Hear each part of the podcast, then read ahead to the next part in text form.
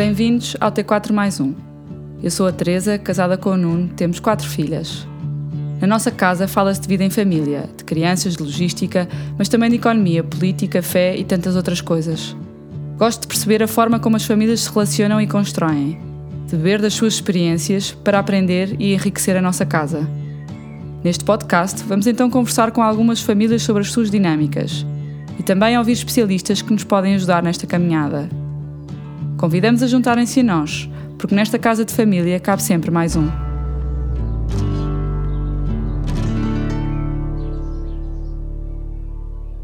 Olá, bem-vindos a mais um episódio do T4 mais um, o nosso podcast de conversas em família. Hoje tenho como convidada a Rita Fonseca de Castro. A Rita é psicóloga clínica e da saúde, especializou-se em terapia familiar e de casal. Começou por trabalhar com crianças e adolescentes em contextos de acolhimento institucional, escolar e de formação profissional, sempre a par da prática clínica em terapia familiar e conjugal que iniciou em 2007. Desde 2013 que integra a equipa da oficina de psicologia com acompanhamento individual de adultos e de famílias e casais. Hoje vamos então falar de terapia de casal, desmistificar ou tentar desmistificar temas tabu, entender melhor as razões de crise e como podemos ultrapassá-las. Vamos falar sobre situações conciliáveis e irreconciliáveis, de comunicação, do impacto das tecnologias, de traição e talvez um bocadinho de sexualidade. Espero que seja um bom ponto de partida para criarmos relações saudáveis, fortes e duradouras com a ajuda da Rita. Obrigada, Olá. Rita. Olá, bom dia. Obrigada eu pelo convite. Então, indo aqui diretamente, o que é que é a terapia de casal e o que é que faz uma terapeuta de casais? Bem, Uh, o, a terapia de casal, uh, eu costumo dizer mesmo aos casais que têm em primeira consulta que é um processo em que duas pessoas uh, levam uma relação à terapia, ao setting terapêutico. é a relação que vai ser o principal alvo de intervenção, sendo que naturalmente as duas pessoas são chamadas a dizer uh, e a falar sobre as suas percepções acerca da relação e das temáticas em, em, em específico uh, que as levaram a procurar terapia de casal.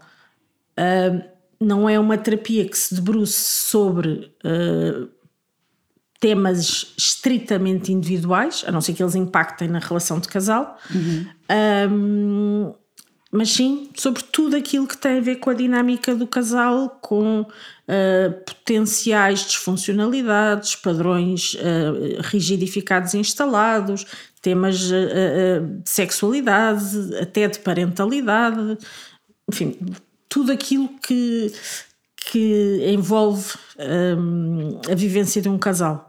Um, o trabalho do terapeuta é percorrer juntamente com o casal, uh, o seu percurso, uh, perceber onde é que o casal se situa neste momento uh, e ajudar a identificar os tais padrões instalados que possam estar a contribuir para os problemas identificados.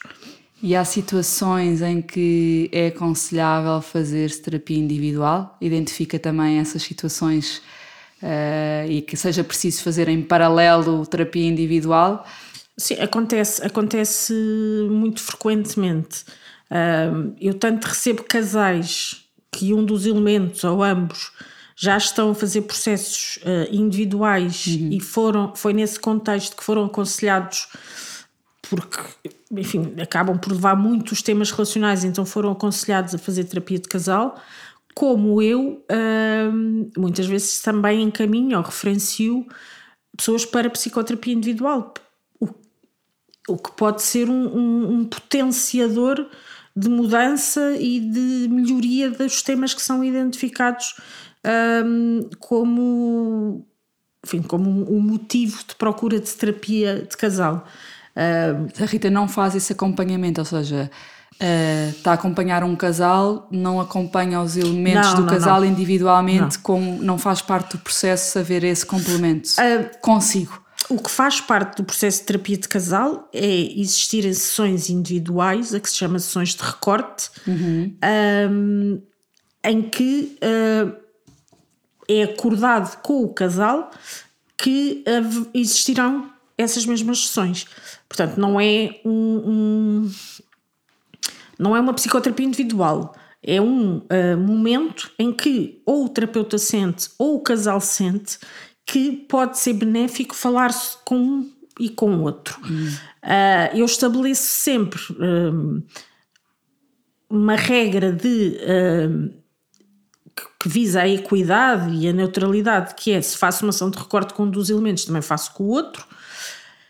E todo aquele material ou conteúdo que surge na, na, na consulta ou na sessão de recorte, caso seja uh, relevante, uh, tentar que a pessoa o leve para a sessão de casal. Ou seja, não, não serei eu, por um uhum. tema de, de, de, sigilo e de confidencialidade, mas tentar mobilizar e motivar uh, a pessoa uh, a perceber o quão importante será partilhar uh, aquilo que, que, que, abordou na consulta individual. mas isto não, não, se, não se eterniza, não é? Portanto, não se, faz, não se vão fazendo depois várias sessões individuais uh, ao regresso ao formato casal. Uh, e não. Enfim, eticamente, não é sequer permitido eu estar a acompanhar um casal e um dos elementos do casal em psicoterapia individual. Certo. Uh, haveria sempre uma Pode grande. haver uma tendência de. Uma contaminação do espaço terapêutico uhum. de casal. Certo. Uh, existiria uma visão já muito parcial uh, da realidade, não é? E portanto nem, nem não vejo isso de todo como desejável e tenho até alguma dificuldade em perceber como é que é possível. Como é que é o processo? Existe um, um guião, um guião entre aspas, existe um método, existe um número de consultas mínimas, uhum. como é que é, quando é que se percebe que já está resolvido, uhum. é a Rita que diz, é o próprio casal que, que identifica, como é que é mais ou menos o processo uh, no todo e se calhar uma consulta típica, Sim. vá lá. Um, eu posso falar, por exemplo, de uma prim primeira consulta em que, em regra, uh, eu solicito que estejam presentes os dois elementos do casal. Eu diria em regra, mas enfim, não é, é uma regra que, uh, de que eu não abdico, enfim, a não ser que seja numa situação excepcional. Um, e portanto, ambos uh, estão presentes e, e falam uh, daquilo que os levou até uh, à terapia de casal.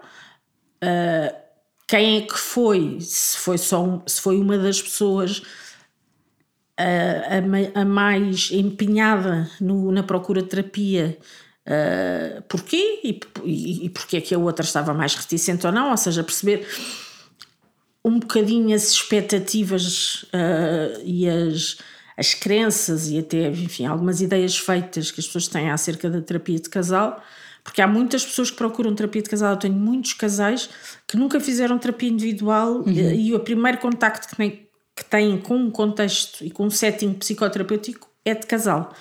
E portanto vêm. Uh, uh, com, ou com muitas dúvidas, ou com muitas uh, já com muitas eh, fantasias, não é? Que nem sempre correspondem à, à realidade. Um, e portanto é perceber o, o, motivo ou o pedido, a queixa, enfim, conforme se queira chamar, uh, perceber como é que cada uma das pessoas se posiciona em relação a isso, o nível de motivação para a terapia, porque também acontece muitas vezes uma das pessoas poder estar motivada e a outra não, e portanto uh, perceber se, se, a motivação tem, tem margem para ser trabalhada ou não. Um, enfim, fazer um pouco da história do casal uh, e um, da história e do, do, do, que é que é a realidade atual uh, do casal e de cada um dos elementos em particular. E um, tal como acontece com a psicoterapia individual, fazer a definição ou o estabelecimento daquilo que são os objetivos terapêuticos. Uhum. Uh, o que é que, em suma, o que é que uh, o casal pretende alcançar ou obter de um processo terapêutico de casal. estamos também novamente a trabalhar as expectativas, porque muitas vezes são irrealistas, não é? Uh, e portanto, os objetivos têm que ser ajustados à realidade. E aí já temos alguma uh, linha orientadora que nos permite devolver, no fim de uma primeira consulta, um plano de intervenção, ou como é que achamos que podemos uh, ser úteis uh, àquele casal. O terapeuta não é um bicho-papão. Não, um, Quem é que falou aqui um bocadinho que sente diferença também no tipo de, de casais que a procuram? Quem é que são tipicamente. Uh, quem é que a procura? São casais mais novos, mais velhos? Uh, são mais as mulheres que puxam os maridos? É equitativo? E um, são casais que já estão mais em, já perto de uma ruptura? como é que consegue assim dar uma, uma ideia? Um, eu em 16 anos de, de, prática consigo ver algumas diferenças na, nos casais que procuram terapia. Diria que antes uh, eram mais casais uh, mais velhos e em situações mais limite. Uhum. Neste momento é muito, a procura é muito heterogénea. Um,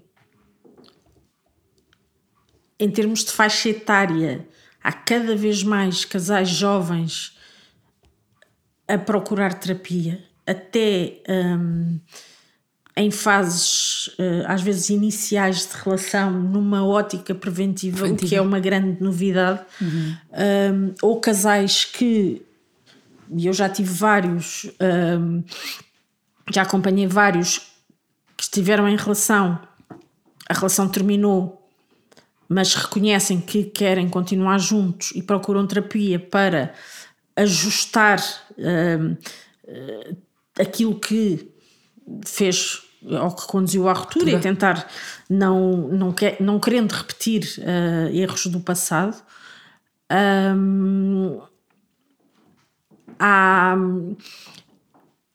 de facto eu não consigo encontrar uma tipologia. Há casais, uh, muitos casais procuram terapia uh, Quais é que são as razões, assim, as principais? Então, se calhar mais fácil. Eu diria que as principais são, enfim, as dificuldades de comunicação à cabeça, sendo que normalmente depois existem outros temas, uh, mais outras camadas. Uhum. Um, as, as, situações de crise, uh, que podem ser uh, as crises que existem no ciclo vital da família, como o nascimento do primeiro filho, os filhos adolescentes, o ninho vazio uh, e todos os desafios que estas diferentes fases acarretam e, e o, a transição da conjugalidade para a parentalidade é sem sombra de dúvida uh, um dos motivos que leva muitos casais a, a procurar terapia. Uh, divergências em relação a, a também com, com a parentalidade, divergências em relação ao próprio exercício da parentalidade. Um, cada vez mais me chegam uh, situações de um, casais uh, que após uma descoberta ou uma revelação de uma infidelidade decidem uh, ficar juntos, mas que precisam de ajuda nesse processo de reparação da, da relação. Uh, e temas de sexualidade, enfim, diria que, que são estes. Uhum. E hum, há situações uh, irreconciliáveis e, e, e, quais é que são, ou seja, se, ou na sua perspectiva tudo é conciliável? Uh, eu diria que há. Uh, há, há, há enfim, potencialmente tudo é conciliável, com exceção, diria eu, uh, de um tema que pode ser conciliável no momento, ou seja, as pessoas podem conseguir chegar a um consenso e ficar juntas, mas como eu costumo dizer, acredito que mais tarde ou mais cedo se vira contra a relação. Uh, é aquilo que uh, há um autor norte-americano que chama problemas perpétuos que é aqueles por mais que o casal esteja empenhado em resolver, efetivamente acabam por acompanhá-lo durante toda, toda a relação. Uh, e tem a ver com o tema dos filhos. Quando um dos elementos do casal quer ter filhos e o outro não quer.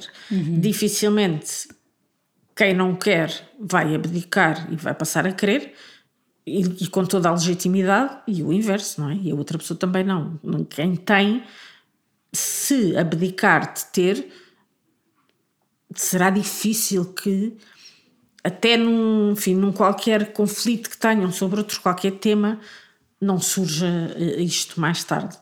Eh, este, este eventual culpabilização. Claro. Um, estava aqui a pensar que também há outra questão, enfim, que não é necessariamente a longo prazo tão fraturante quanto esta, uh, mas que tem vindo, acredito eu, que fruto do contexto uh, mais macro, que tem vindo a surgir em consulta, tanto individual como de casal, e que é um, a divergência de projetos de vida quando uma das pessoas quer por questões profissionais, por questões eh, enfim, eh, financeiras, de qualidade de vida, um, estabelece como meta um, sair de Portugal, ir trabalhar para outro país e está numa relação com alguém que não concebe essa possibilidade.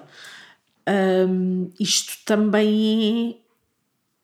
Não, lá está, não, enfim, não, não, não tem o mesmo potencial uh, fraturante que tem uh, o tema da, parent, da, da, parentalidade, mas pode efetivamente levar a uma ruptura. Claro. Um, até porque, enfim, as relações à distância são um desafio. Um desafio. Uh, sim. Claro. Também já, já tive pedidos de. de enfim, e, e, e, cada vez mais. Em que acompanho. Sim, sim, sim. Em que uma pessoa está fora, a outra está cá. Uh, enfim, há sempre uma, uma noção de, pra, de que é prazo, não é? Mas às vezes o prazo vai se eternizando uh, e é muito difícil alimentar a relação à, à distância. Não é? Quais é que são assim os temas, o que é que diria a casais novos, se calhar, que para preventivamente eh, não entrarem em situações de ruptura, temas que são importantes se calhar falar logo desde Sim. o início? Enfim, eu acho que efetivamente devia existir quase uma obrigatoriedade de uma reunião, reunião do casal, um com o outro, um, antes de coabitarem ou casarem para, para esclarecerem uma série de tópicos, não é? Uh, para que eles mais tarde não se venham uh, a tornar pedras no, no caminho. Uh, há questões relacionadas com, enfim, estamos a falar do tema da, da, da parentalidade ou do, e do, do, projeto de vida, como é que te vês daqui a 10 anos? E tu, como é que te vês daqui a 10 anos? Perceber uhum. se há convergência, se não há. Uh, ou como é que se pode potenciar essa, essa, essa convergência, sem que nenhuma das partes sinta que está a abdicar uh, daquilo que, que, que, idealizou e que projetou. Uh, porque, mais uma vez, tal como o tema dos filhos, acaba por se virar contra, contra a relação.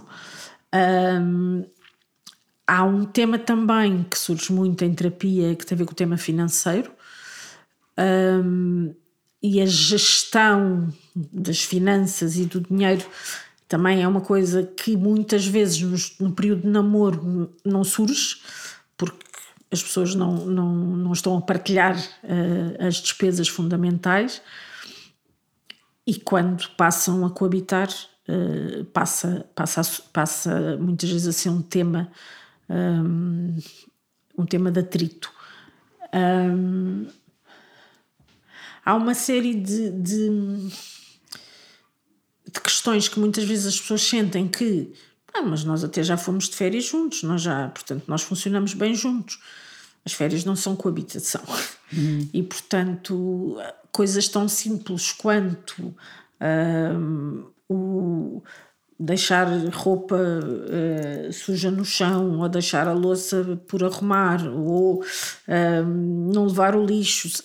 Estes pequenos, muitas das consultas de terapia de casal uh, andam em torno deste tipo de temas. Que acumuladas podem. Claro, claro. claro não é, um, enfim, não é um, uma diferença isolada. Claro. É, tem tudo a ver com, com comunicação. Uh, está tudo tem, uh, assente na forma como comunicamos um com o outro e co, co, que dicas pode dar nesse sentido de sinais de alerta? Um... Assim, um, enfim, sem dúvida, não é? A comunicação é transversal a, a todas as temáticas.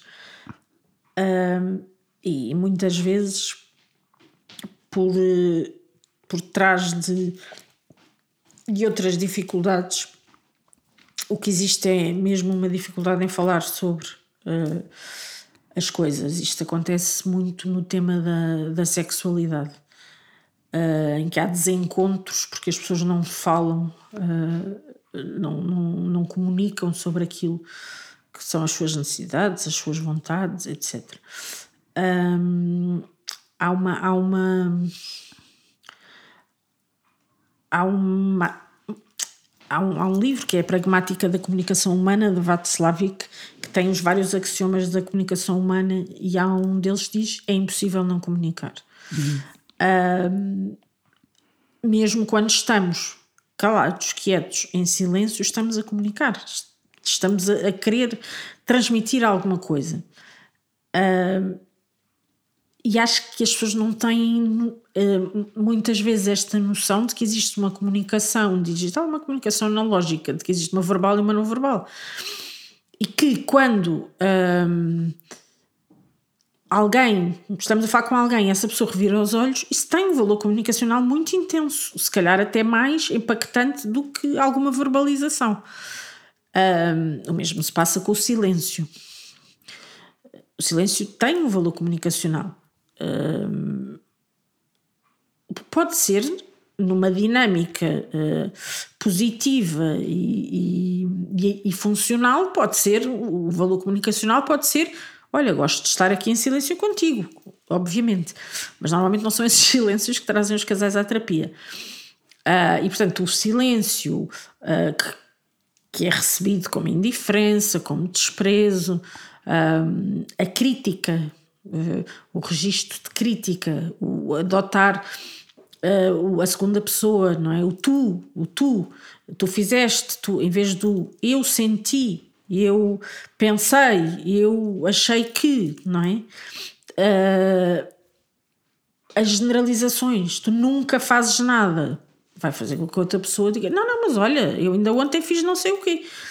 Uh, ou sempre, não é? Portanto, este, este tema das, uh, das, das, generalizações. Um, e, enfim, em termos assim de, de esses são os erros a evitar, não é? As generalizações, sim, o, sim. o, tu. As generalizações, uh, a utilização do tu, os, uh, cuidado com a, com a linguagem não verbal. A atenção à, à linguagem não verbal, o, o a condescendência ou uh, o desprezo, a indiferença, uh, expressas uh, em termos comunicacionais, verbais ou não verbais, são, são efetivamente. Há uma dificuldade em escutar verdadeiramente o outro? Sim. Quando se instala uma, uma ativação emocional mais intensa, as pessoas deixam de estar uh, a ouvir. Uh, a ouvir, não, as pessoas estão a ouvir, estão a ouvir para responder. Não estão a escutar ativamente, nem de forma empática. Começa-se a discutir sobre. Uh, Começa-se com múltipla razão e depois já se está a discutir não sobre o tema inicial, que entretanto ficou lá atrás, já nem, já nem aparece, mas sobre coisas que foram ditas na própria discussão. Uh, tu não falas comigo nesse tom, por exemplo. Ou um, tu me estás a dizer que eu uh, uh, hoje falei-te mal de manhã, não fal... acaba por se estar a falar depois sobre outras coisas que não têm nada a ver com o conteúdo o que, inicial. O que é que se pode fazer nessas situações? é parar? É, é o silêncio aí faz sentido? É não, voltar uh, depois? Sim, não. Ou seja, eu costumo uh, sugerir ou prescrever um silêncio. Uh, um silêncio acordado e planeado. Ou seja, efetivamente há pessoas que têm sempre muita necessidade de esmiuçar, desconstruir e de falar das coisas no momento em que elas acontecem. Parecendo-lhes que é impossível adiar. E há outras que precisam do seu tempo, que não são capazes de falar sobre as coisas quando estão magoadas e imediatamente a seguir a acontecerem. Uh, enfim, daqui resultam muitas vezes aquelas divergências de haver uma pessoa que vai dormir uh, uh, a seguir a uma discussão e a outra que fica acordada ali a ruminar e que não consegue dormir e pensa como é que é possível que ele ou ela esteja a dormir depois da discussão que tivemos. Um, e portanto, este, voltando a este, este silêncio agendado, aliás, Sim, isto são estratégias, obviamente, são definidas em, em terapia, não é? Que depois os casais, uh, que algumas pessoas consideram que possam ser artificiais, não me parece que o sejam, acho que são é, é conscientes e depois de implementadas acabam por se tornar automáticas, uh, e que é fazer um, um, um time-out, uh, combinarem um gesto específico, que normalmente é o do é o gesto correspondente ao time-out no desporto. Um, e um, uma das pessoas que note que, que, estão a começar a entrar numa escalada e até que note em si mesmo, e, e isso é, é, é, trabalhado em consulta, em sessão, uh, estes indicadores da ativação emocional, a dizer: olha, time-out. Mas não é um time-out de eu vou-te virar as costas e vou-me embora. Até, a pessoa até pode ir embora, ir Sim, apanhar não é um time de nunca mais vamos falar sobre não, o assunto. É, é, olha, eu acho que já nos estamos a exceder, uh, tal como combinámos, vamos parar por aqui e daqui a 10, 15 minutos voltamos a falar sobre isto que eu sei que é importante para ti. Portanto, há um agendamento, quer do, o silêncio é, é, é, introduzido e depois é agendado o regresso ao tema. Portanto, a pessoa que sente necessidade de falar não se vai sentir uh, ignorada, nem uh, que a sua necessidade não está a ser uh, considerada.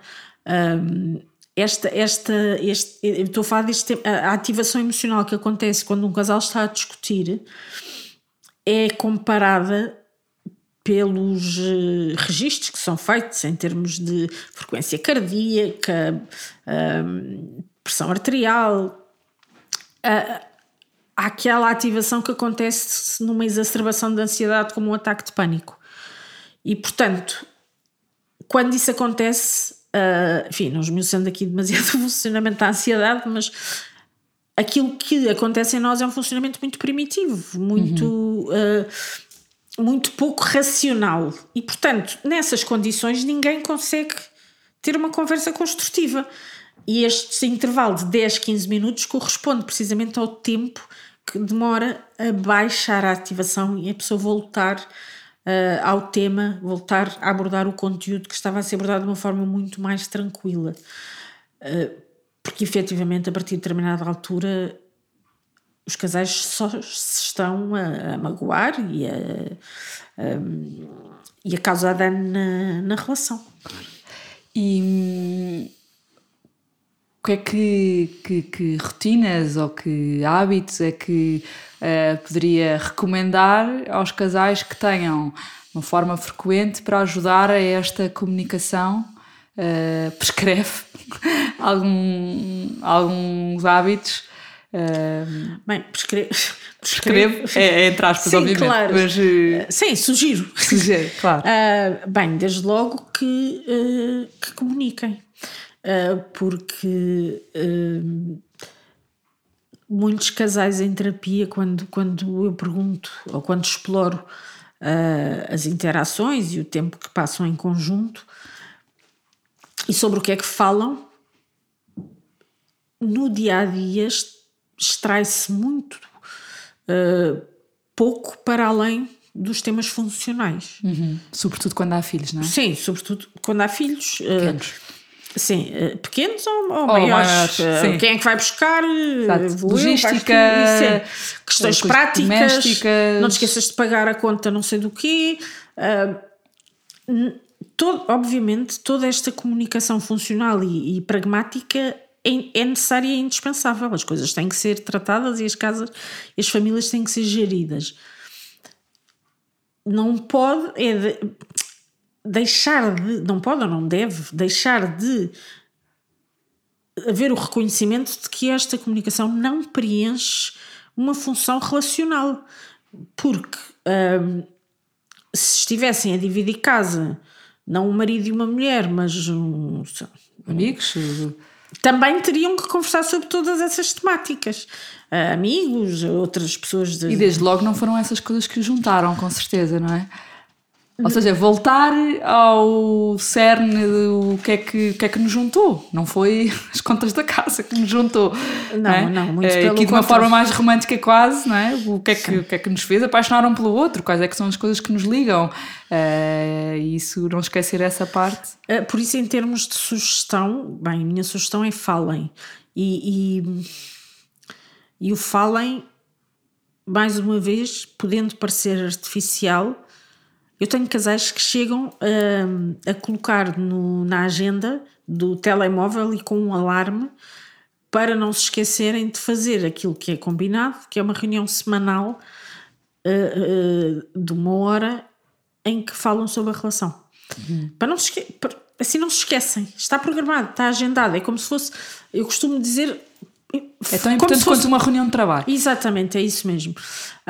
Um, e muitos casais até, até acabam por preencher esse espaço ou por uh, uh, querer preencher esse espaço, por exemplo, com a consulta. Eu digo, não, não é a mesma coisa. E já houve casais que eu até espacei, uh, aumentei a periodicidade entre consultas para terem um dia, porque a vida é difícil e é difícil gerir para terem tempo só para eles, para terem um final de dia em que continuavam a dizer uh, à avó que ia tomar conta dos filhos que iam a uma consulta, mas não iam, iam ter um momento deles. Um, e portanto, este, este, este tempo, não é? Este, este parar para, olha, Uh, o que é que como é que foi esta semana? Fiz alguma coisa que te incomodou? O que é que e pelo contrário o que é que gostaste que eu fizesse exame de consciência conjugal quase também. Não, e é também exercitar uh, as capa a capacidade de, de admiração e de apreciação do outro uhum. uh, que muitas vezes no dia a dia não há tempo não, não, não, não, não, se, não é parece incompatível, não é? Não há tempo ou nós não fazemos tempo para isso? Eu acho que não fazemos, porque uh, muitas vezes uh, os casais naturalmente que argumentam uh, com a sobrecarga a que estão sujeitos no cotidiano, questões familiares, questões profissionais. e muitas vezes eu pergunto o que é que acontece, por exemplo, à noite, depois dos filhos irem para a cama, quando são pequenos, quando estão eh, só os dois. O que se passa é que ou estão em frente à televisão, ou vão para a cama em momentos diferentes, ou. E portanto aí sim surge uma prescrição ou uma sugestão um, que não tem que ser mais do que 10 minutos por dia, e eu acho que qualquer casal consegue ter 10 minutos por dia, uh, em que olha, como é que estás, como é que foi o teu dia, como é que te sentes, uma comunicação que não seja só funcional e factual, mas que seja um nível acima, ou seja, seja, seja emocional, uh, para escutar um bocadinho como é que o outro está, uh, como é que está, como é que se posiciona até face à relação, caso estejam a passar por um período mais, mais crítico, um, e eu acho que isto, por mais. Uh, por mais exigentes que sejam as rotinas, 10 minutos eu acho que as pessoas conseguem. Claro. E hum, as, as, as tecnologias, a internet, as redes sociais vieram a gravar isto tudo? Vieram. uh, Enfim, eu costumo dizer que hum, gostava de poder banir das minhas consultas, quer de psicoterapia individual, quer de casal, Uh, é também uma desculpa, não? Temas como Facebook, Instagram e grupos do WhatsApp. Porque é, há todo um conjunto de, de conflitos e de mal entendidos a partir da, de facto do tema das, das tecnologias e do uso que as pessoas fazem, fazem delas naturalmente. Um, é, o, o telemóvel tornou-se muito, muitas vezes. Um,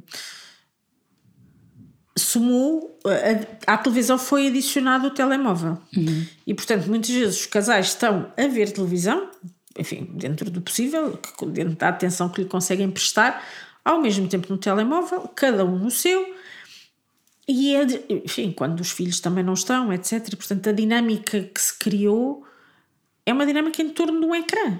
Uh, isto é, é, é, profundamente desafiante, tanto em termos de terapia individual como, como de casal, como familiar. Um, sendo que familiar, enfim, depois aqui dava todo um outro tema. Sim, no outro uh, dia alguém me dizia: uh, Ah, mas um, estar a ler um livro, ou seja, uh, o desculpa, não é desculpa, que, que o telefone é, um, é, um, é, uma coisa individual, não é? Uma relação individual que eu tenho com o meu telefone e com aquilo que lá passa, que podia ser equiparável ou eu está bem, mas o outro gosta muito de ler, também está a ter um momento individual. E, e, eu falo disto, falamos muito disto em casa, e, e, e, o, e o telemóvel tem um mundo que o outro não sabe o que é que lá se passa. Enquanto que um livro é uma coisa, estou a ver que ele está a ler um livro. Uh, e portanto está a ter o seu momento individual, que também é necessário, não é? Sem, bem, uh, sem dúvida. Sem, sem dúvida. dúvida. Mas o telemóvel tem todo o mundo. Então, o meu caso, o nosso caso particular, não tem sequer redes sociais, nunca teve tem WhatsApp, que também é uma rede social, de certa forma. E deve ter grupos de pais. E, e tem grupos, e seja, mas nunca teve Facebook e Instagram. E, portanto, uh, quando ele não sabe sequer o que lá se passa, e, portanto, eu posso ter uma vida paralela. Um, ehm, e, e, e, é preciso ter cuidado. E não deixe de ter Instagram e, e, ele não deixa de não ter. Mas efetivamente um, ehm, preciso ter cuidado com o que é essa vida paralela. Sim, essa analogia eh, eu percebo pela absorção, não é? Uma pessoa até pode estar a ler um, um livro em modo de hiperfoco, não é? portanto está ali completamente absorvida, mas o livro é o livro, não é? O livro não contém, pode conter uma ameaça ao tempo que a pessoa gostaria que fosse passado com ela e que é passado com o livro, mas não contém a ameaça que contém uh, um telemóvel com tudo aquilo uh, que, que, que, as redes sociais comportam, as aplicações que existem, enfim. Um, além da própria uh, quase inquietude ou agitação, não é? Que pode existir na própria pessoa quando se vê privada de. Ou quando tenta não, não, não agarrar no telefone, não. Uh, portanto, mesmo a título individual, fazer umas pausas uh, tecnológicas uh, e deixar de estar online deveria ser. Sim, deveria tem, ser. Tem, tem muito que ver com o, com o não saber o que é que se passa na vida do outro, não é? Porque nem, nem é um tema de eu poder desconfiar que ele está à conversa com uma outra. Porque pode nem esquecer isso. Já nos aconteceu uma situação em que eu estava a fazer compras do continente e, uh, porque sou eu que faço as compras de supermercado, e hoje em dia faço tudo online e de repente vi ali um buraquinho e estou numa telemóvel, estou a fazer uma coisa que é super importante para a nossa casa e que é a minha responsabilidade, é o bem comum, que é? é para o bem comum e que foi definida assim. Só que eu fui escolher um momento para a fazer que não era adequado, em que ninguém, nem as minhas filhas, nem o meu marido estavam a perceber o que eu estava a fazer. E portanto, na cabeça dele, que me está a ver com o telefone na mão, no momento em que ele acha eh, e bem naquele caso, por acaso, que devia ser um momento em que eu não devia estar com o telemóvel, devia estar a conviver com ele e com disponível. as nossas filhas, disponível, ele nem sequer sabe que o que eu estou a fazer é compras do continente. E portanto, quando me diz larga o telefone, e eu tenho isso, recebo isso como de uma forma agressiva, e eu digo, eu estou a fazer compras do continente, faz tu, então. Logo aí, não é? São coisas tão pequenas como a expectativa do outro uh, uh, em relação àquilo que se passa no telefone. Enfim, e telefone e noutros. Exatamente, e que é generalizável a muitas outras coisas. Um, há uma há bocadinho em relação à comunicação uh, uh, esqueci-me de falar neste, neste tema e que tem a ver com o tema das expectativas, que é a falácia em que muitas vezes cai, os casais caem de que conseguem ler a mente do outro. E quanto mais uh, duradoura é a relação, naturalmente mais isto acontece. E portanto, a pessoa parte do princípio que se eu ficar aqui sentada e fizer assim uma cara meia triste, ele ou ela vai perceber que o que eu quero é que me convide para comer um gelado. certo. E depois a pessoa não convida para ir comer um gelado, porque não faz a mínima ideia que a pessoa está com, com tem essa expectativa. A pessoa que queria comer o gelado fica chateada porque não, ele não, não, não, percebeu. não percebeu, nem levou a comer o gelado, e depois, se calhar, vai encontrar, vai, vai encontrar um outro motivo qualquer que não tem nada a ver com isto para, hum, para discutir. E, e provavelmente acabará, diria eu, a discussão com qualquer coisa como: estás a ver como eu não sou importante para ti? Nem sequer me levaste a comer um gelado quando eu estava triste. E outra pessoa apanhada completamente desprevenida, não é? Portanto, eu muitas vezes digo, quando, quando em consulta as pessoas dizem: Ah, mas pois, mas eu não quis dizer porque. Eu assim, mas deu por si a pensar: eu quero dizer isto, mas Ok, então já é um sinal que tem que dizer. Comunica também porque é que está hesitante, não é? Um, pegando no exemplo do gelado, olha, eu estou triste e o que me estava a apetecer mesmo era que tu me convidasses para irmos comer um gelado. Mas estava aqui a pensar que tu se calhar não tens tempo para mim neste momento. Já é completamente diferente não é? De tudo aquilo, todo claro. aquele cenário. Uh... Isso tem, tem que ver com, com um bocadinho com a escuta, ou seja, porque a escuta nesse sentido mais passivo, ou seja, estarmos atento ao outro, uh, mas também uh, não assumir Uh, não assumir que o outro está sempre atento a mim não, e, e, Sim, sim, claro, estar atento, lá está, a esta dimensão não verbal da comunicação. Mas, sobretudo, não partir do princípio que a outra pessoa consegue adivinhar aquilo que eu estou a pensar e a esperar dela, porque pode estar. Pode, para mim parece óbvio Uh, lá está com o fator de uh, longevidade da relação uh, aqui também influenciar. Então, mas já me conheces tão bem, não percebeste que. e efetivamente a pessoa não percebeu que estava. Não percebeu, não tinha como perceber, não é? E portanto, enfim, usando aqui um chavão, eu costumo dizer que o óbvio precisa de ser dito. Uhum. Mais vale pecar por excesso do que por defeito. voltando ao exemplo do gelado mais vale uh, a pessoa dizer isto e do outro lado responderem ok, mas eu já sabia que tu querias ir comer um gelado, eu já te ia convidar do que todo aquele desencontro uh, de que eu falei uh, portanto enfim, isto, isto em relação à, à, à comunicação à comunicação sim, tínhamos Uh, falado do, do, da questão do, do tu, não é? Só para recapitular assim as regras básicas, não começar com o tu, mas uh, ou com o ataque, mas sim dizer o que é que eu sinto primeiro, não generalizar. Uh, a parte não, de, de, sim, não usar os, os termos absolutos, absolutos, não é? Do sempre, do nunca. É sempre a mesma coisa, claro. que não diz nada, mas diz tudo ao mesmo tempo. atender ao conteúdo um, e, e, não ficar apenas pela forma, uhum. um, escutar com, com escutar ativamente, não é? Estar disposto a escutar. Um, muitas vezes há um exercício que se faz em terapia que enfim, tem vários nomes, mas um dos, um dos, uma das designações é o, o palco. E o que é feito é isto às vezes uh, é, é, desafiante, porque as pessoas estão muito habituadas a, a, interromper, a, a contra-argumentar, etc.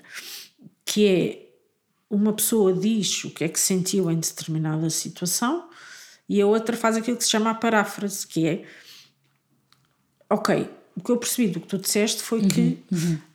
E assim há a confirmação de que a mensagem recebida foi efetivamente uh, a mensagem emitida.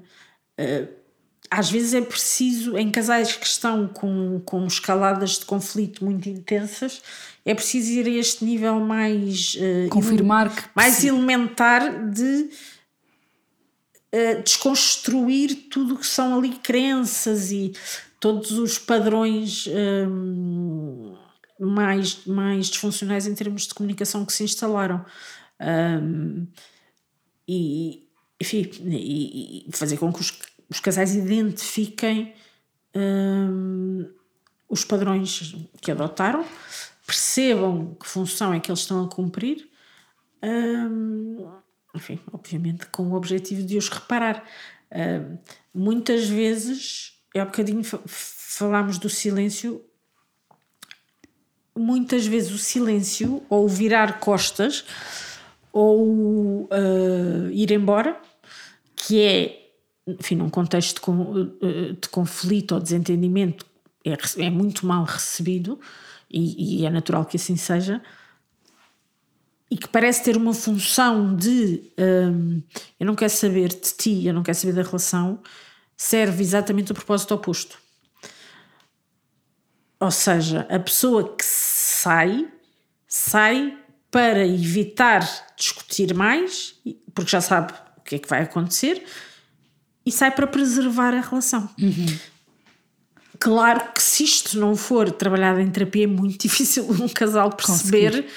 que, uh, ok, quando tu me viras as costas e eu acho que me estás a ignorar, tu no fundo o que estás a dizer é que preservas. Uh, uh, queres proteger e preservar a nossa relação. Uh, isto chama-se, há uma altura que chama uh, perceber a dança do casal. Uh, que normalmente não está sintonizada com a música, e então o exercício, há bocadinho falámos dos objetivos da terapia de casal, é, um é, é isto, não é? É conseguir pôr o casal a dançar de acordo com a música, não é? Uhum. Porque normalmente estão desencontrados. Sim, e aqui há um processo também de, de, de tentar, de autoconhecimento, por um lado, mas também de conhecimento do outro, ou seja, perceber os timings não são os mesmos e há pessoas que como dizia há bocado, precisam de falar logo de tudo no momento, há outras que precisam de mais tempo e também, não deixando de falar, não é?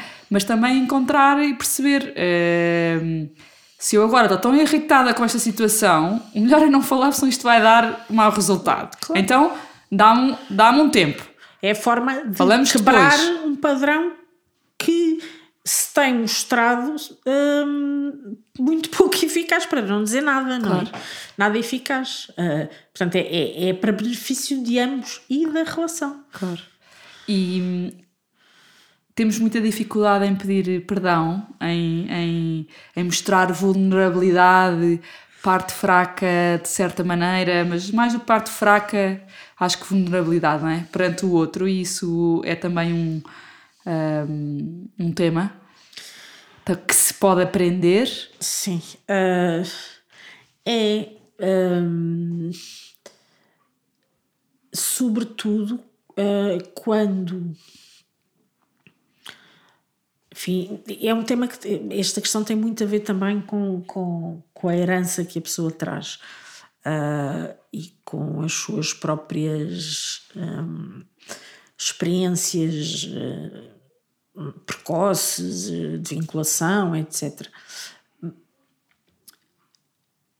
Quando, uh, quando a pessoa se, se uma pessoa que tenha, que tenha enfim, maior dificuldade na exposição das suas fragilidades e das suas vulnerabilidades o faz e de alguma maneira sente que isso acaba por se reverter contra ela, uhum. ou seja, acaba por surgir, por exemplo, como um argumento numa discussão, naturalmente que esta pessoa tenderá a não uh, mostrar com tanta facilidade aspectos que ela considera que são mais, mais frágeis uh, ou mais delicados a seu respeito.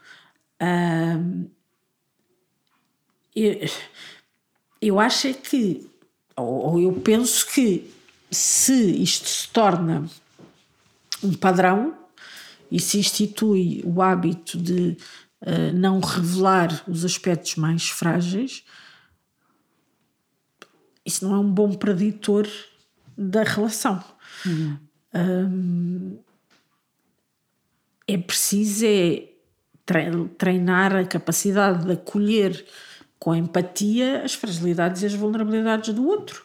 Voltamos ao tema do escutar, uh, escutar, que não, escutar ou, ou, estar presente, não é? De forma, uh, de forma empática, de forma interessada, efetivamente interessado no que o outro está a sentir e está a pensar e que pode ser completamente diferente do que eu sentiria ou pensaria na mesma situação.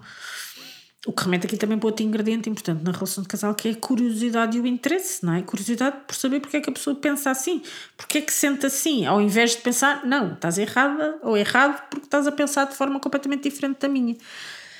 Um, e isto, enfim, o desafio é cultivar esta, esta boa vontade e esta generosidade ao longo das, das, relações. Das é? relações.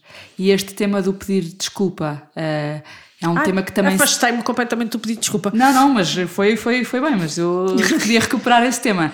Um, ehm, há essa dificuldade, é uma, também se trabalha uh, por ser necessário. Às vezes a palavra não é pedir desculpa, não é? a pessoa pode estar a reconhecer que falhou, que teve menos bem, mas o facto de não dizer desculpa, eu fiz isto, ou desculpa, eu estive assim, a, não é? é a força que tem este pedido de desculpa? Muitas vezes este, este exercício de que eu falava há pouco de um, alguém dizer como é que se sentiu numa situação ou outra pessoa receber a mensagem, processar e devolver, faz com que a pessoa perceba efetivamente que, ainda que possa ter sido sem qualquer intenção, houve um dano que foi provocado, ou uma mágoa ao outro. E muitas vezes em consulta surge o pedido de desculpa. Ah, eu não tinha percebido, tinha feito sentir assim, desculpa. E surge de forma genuína. Uhum. E não terá surgido antes porque efetivamente houve ali um, um, tema de comunicação, não é? Que não foi, não foi bem, bem transmitida. Um, ou não foi transmitido aquilo que efetivamente se, tinha, se, se sentiu. Mas a mim também não me faz muito sentido cair na banalização da, uhum. da desculpa. Certo. Um, isto, o tema da desculpa remete-me para muito para, para a questão do, do, do perdão, se quisermos, e do uh, em concreto uh, em situações um, que são, enfim, das, das, situações mais críticas que chegam à terapia, que são as situações de infidelidade. infidelidade. Um, a infidelidade é considerada como a segunda. Uh, a, a, segunda ou o segundo uh, maior motivo de crise uh, num casal, sendo só superada apenas pelas apenas, enfim, entre aspas, pelas situações de, de violência. Uh, e portanto é uma, é, é, é, são processos bastante complexos em que há temas de, de, trauma associados e depois, enfim, depois há as idiosincrasias de cada, de cada situação. E eu costumo dizer, as pessoas falam muito no perdão, às vezes numa primeira e segunda sessão. Uh, e enfim, isto é só a minha posição, mas uh, eu normalmente uh, sugiro que as pessoas não pensem já em termos de perdão que se conseguirem aceitar que aquilo aconteceu, já é um bom princípio. O perdão é uma coisa que pressupõe uma compreensão das motivações do outro, do porquê que fez, do que, que não é possível naquele momento. Não quer dizer que a pessoa não chegue lá um dia, mas eu vejo o perdão como um processo uh, e um processo uh, lento e moroso. Uh, e, e em relação ao, ao, ao pedido de desculpas ou ao arrependimento, que é indispensável para que um casal se mantenha junto depois de uma situação de infidelidade, uh, também tem, enfim, tem, tem aqui alguma especificidade, porque muitas vezes uh, é difícil para quem teve um, um, uma relação extraconjugal dizer que se arrepende. Porquê? Porque muitas vezes houve uma ligação emocional à pessoa com quem houve esse envolvimento. E portanto a pessoa sente que dizer que se arrepende é o mesmo que dizer que negar quase Aquele uh, aquela, uh, uh, e aquela ligação emocional. E normalmente isto é reenquadrado ou reformulado como em terapia como ok, eu percebo que não se arrependa por se ter envolvido com aquela pessoa porque naquele momento lhe fez sentido e porque se sentiu ligado emocionalmente. Mas e se pensar no que causou à sua mulher, ao seu marido, companheiro, companheira e à própria relação? E em relação a isso, sim, as pessoas sentem arrependimento. Uhum. Um, e é essa parte mais que se trabalha na terapia? A infidelidade, ou seja, é trabalhável e dá, e dá e é possível eu acredito dar a volta? Que sim, eu tenho muito. Enfim, já tive vários casos de, de sucesso. Eu costumo dizer. Uh, as primeiras sessões, sobretudo a primeira sessão com um casal que vem nesta situação, é sempre muito. Muito dura, com certeza. Muito, muito enfim, pesada, não é? E eu costumo dizer que. Uh, o primeiro passo para que consigam efetivamente superar a situação é que estão os dois sentados à minha frente a falar sobre uma coisa tão difícil e tão delicada e tão íntima. Um, sendo que, obviamente, há sempre uma pessoa que se expõe muito mais, não é? Que é a pessoa que, que traiu. Um, sendo que, obviamente, não há, não, enfim, não, não há uma lógica de, de vítima e de, de, agressor, não é? Não, não é de toda essa, essa, uh, isso que se pretende, mas efetivamente houve uma pessoa que teve um livre-arbítrio, uma capacidade de escolha e escolheu envolver-se com alguém que não a pessoa com quem tem um compromisso. E a outra pessoa foi confrontada com isso. Portanto, não teve possibilidade de escolher, não é? Uh, isto, isto marca alguma diferença. Portanto, é daquelas situações em terapia de casal em que há de facto uma assimetria, que depois se pretende que passe a ser uma simetria, mas que, que inicialmente não é.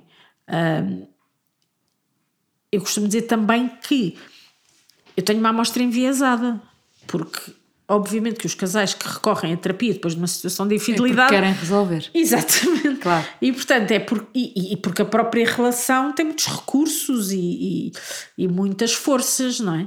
Hum, portanto, acaba por ser dentro do difícil que é trabalhar estes casos, acabam acaba por ser, uh, entre muitas aspas, fácil, porque os casais têm uh, muitas coisas positivas, por isso é que querem uh, manter-se na relação, não é? Os casais que optam por separar ou que se mantêm na relação e, e enfim, de forma insatisfatória, não chegam ao consultório. Claro. Rita, já, já, já estamos aqui quase há uma hora e acho que muitas mais perguntas eu tinha para lhe fazer porque isto é um tema importante e, e, que pode ajudar muitos casais, este tema da comunicação, de como ultrapassar dificuldades. Um, assim, para terminar, o que é que, o que, é que diria sinais de alerta, duas ou três coisas, um, para casais, uh, ou, sinais de alerta e assim uh, dicas uh, para minimizar estas dificuldades? Um, sinais de alerta. Para digo... hoje à noite fazerem todos okay. um exame de consciência e conversarem sobre a sua relação. Uh, sim, fazerem um, um, exercício de, de 10 minutos, não é? Claro. De diálogo. Sim. Um, o sinal de alerta eu diria que é uma, algo que acontece muito em consulta, que é quando eu pergunto a um casal, estou a falar de casais com filhos, qual é que foi a última vez que fizeram alguma coisa só os dois? Uhum. E há uma coisa, só os dois não ir ao supermercado. Exato. Uh, nem, enfim. Um, cumprir... Nem ir a uma reunião da escola. Exatamente. Uh, e é espantoso como alguns casais jovens eh, com, fi com um filho ou mais, mas pequenos, às vezes são anos Uh, e aqui entra também outro tema que tem a ver com o suporte familiar, ou, obviamente, que torna, é mais difícil para os casais que não têm suporte encontrar esse tempo. Mas eu diria que esse é um sinal de alerta, não é? Que é o que é, o que, é que nós estamos a fazer com o tempo, não é? E, o, e, o, e olhar para, para o tema uh, do que se chama os três tempos e do equilíbrio entre os tempos individuais que cada um tem que ter e deve ter e, e que são uh, balões de oxigênio depois também para, para, o, para o casal e para a família. O tempo do casal e o tempo da família. Ainda uhum. que o tempo da família seja aquele que ocupa mai, uma maior percentagem como é natural uh, e o tempo individual as pessoas consigam mais ou menos assegurar normalmente o que sai penalizado é, é o tempo do casal Uh, portanto, eu diria, talvez estar uh, atento ao, ao, tema do, do, do, tempo a dois, não é? Está a ver, não está a ver e que tipo de tempo, não é? está a nutrir a relação ou está a calcular outro tipo de necessidades. depois, se calhar a questão da do silêncio, uh, não aquele silêncio que sabe bem, não é? Da partilha uh, com outra pessoa de silêncio que é confortável, mas a adoção do silêncio como um correspondendo a um não vale a pena uh, dizer ou não tenho a certeza se sim será que devo? Uh, vou dizer isto e depois não sei o quê Uh, ou seja, todas estas conjecturas que fazem com que a pessoa uh, opte por, por se silenciar. Um, o, acho que são assim. Um, As duas principais. Sim, o afastamento, não é? Mas isso, enfim, esse é bastante. Talvez. Uh, estava a pensar que, que talvez preventivamente nesses. E se calhar isto é mais para casais mais novos, não sei. Uh, mais novos, em que eu me incluo também, mas. que é nesses momentos identificados de potencial crise na família, que é quando vem um filho, os filhos adolescentes, ninho vazio, preventivamente uh, falar sobre isso ou seja, não é? Ou seja, uh, criar momentos específicos para falar sobre esses tempos, quando se está a aproximar esse tempo, um, ehm, para ter consciência que vamos conhecer uma nova realidade de nós próprios. Sim, uh, há algumas, estas situações de crise normativas de alguma, que, que ameaçam a, a homeostasia familiar são, são previsíveis, não é? Mas há situações de crise como o desemprego, como uma doença, que não são, que não são passíveis claro. de antecipação. Agora, com toda a certeza que uma relação que seja mais robusta e que tenha alicerces mais sólidos estará mais preparada para uh, sobreviver a, essa, a essas provações, não é?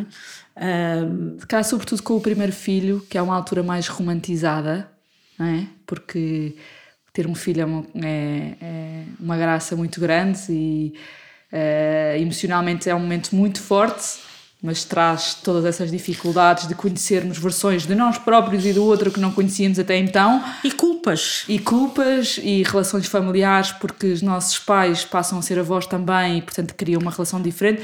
Uh, Esse, essa aí... altura é, é, talvez aquela que mais preventivamente nós podemos ter cuidado. Sim, eu, é, é muito, muito. Tenho eh, acompanhado ao longo do tempo e acompanho neste momento muitos casais que recorrem à terapia precisamente pela, uh, pelo nascimento de um filho, que obviamente que é indiscutível o quão feliz foi o momento, mas todos os desafios que acarreta. Um, há casais que tinham relações até bastante uh, cúmplices e, e, e, que faziam muitas coisas juntos e que passavam. Enfim, tinham, muitos interesses uh, uh, partilhados e que de repente são apenas o pai e a mãe do filho em uhum, comum. Uhum. E deixam de ter esse. Uh, deixam de ser companheiros, deixam de haver esse.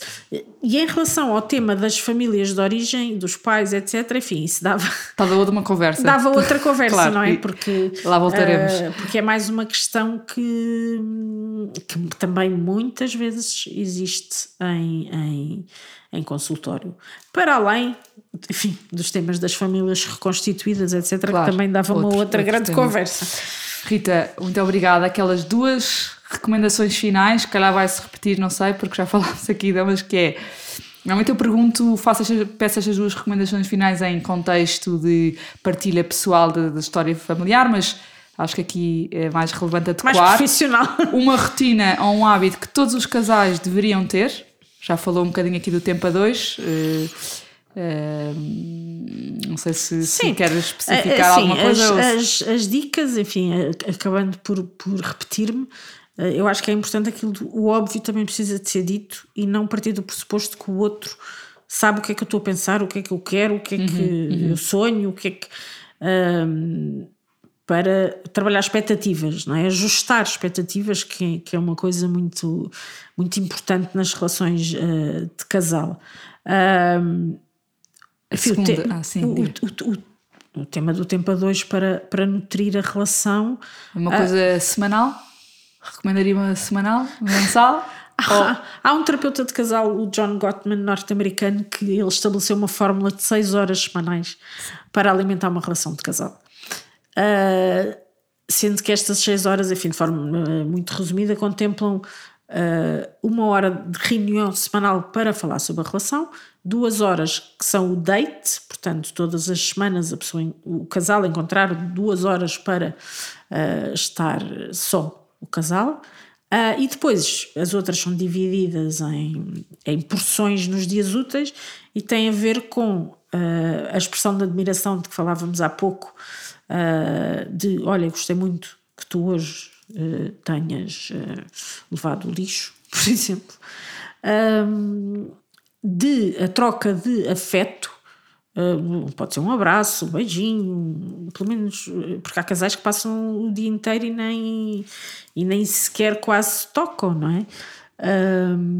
E conversas, o que o Gottman chama uh, partings, que é de manhã, dois minutos por dia, dois, em que que é que vais fazer hoje? Como é que estás a sentir? Só uma, ali um, um, um ponto de situação e uma, e uma preparação para o dia e depois à noite, os tais 10 minutos de que eu falava há bocadinho, que são as, as reunions, que é o.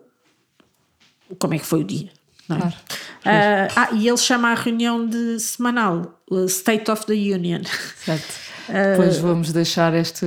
Isso é, é, é um, é um livro, um autor, depois para deixarmos sim, aqui sim, para quem sim. quiser. É um autor, mas eu depois posso, posso dar-lhe dar as seis horas e como é que elas ah, se compõem. Acho que isso é muito interessante. De, para acabar, um passeio, um sítio a visitar uh, em casal. Uma dica assim. Um, eu, eu, eu, diria dois, eu daria duas sugestões que, se, que são opostas. Uma. Hum,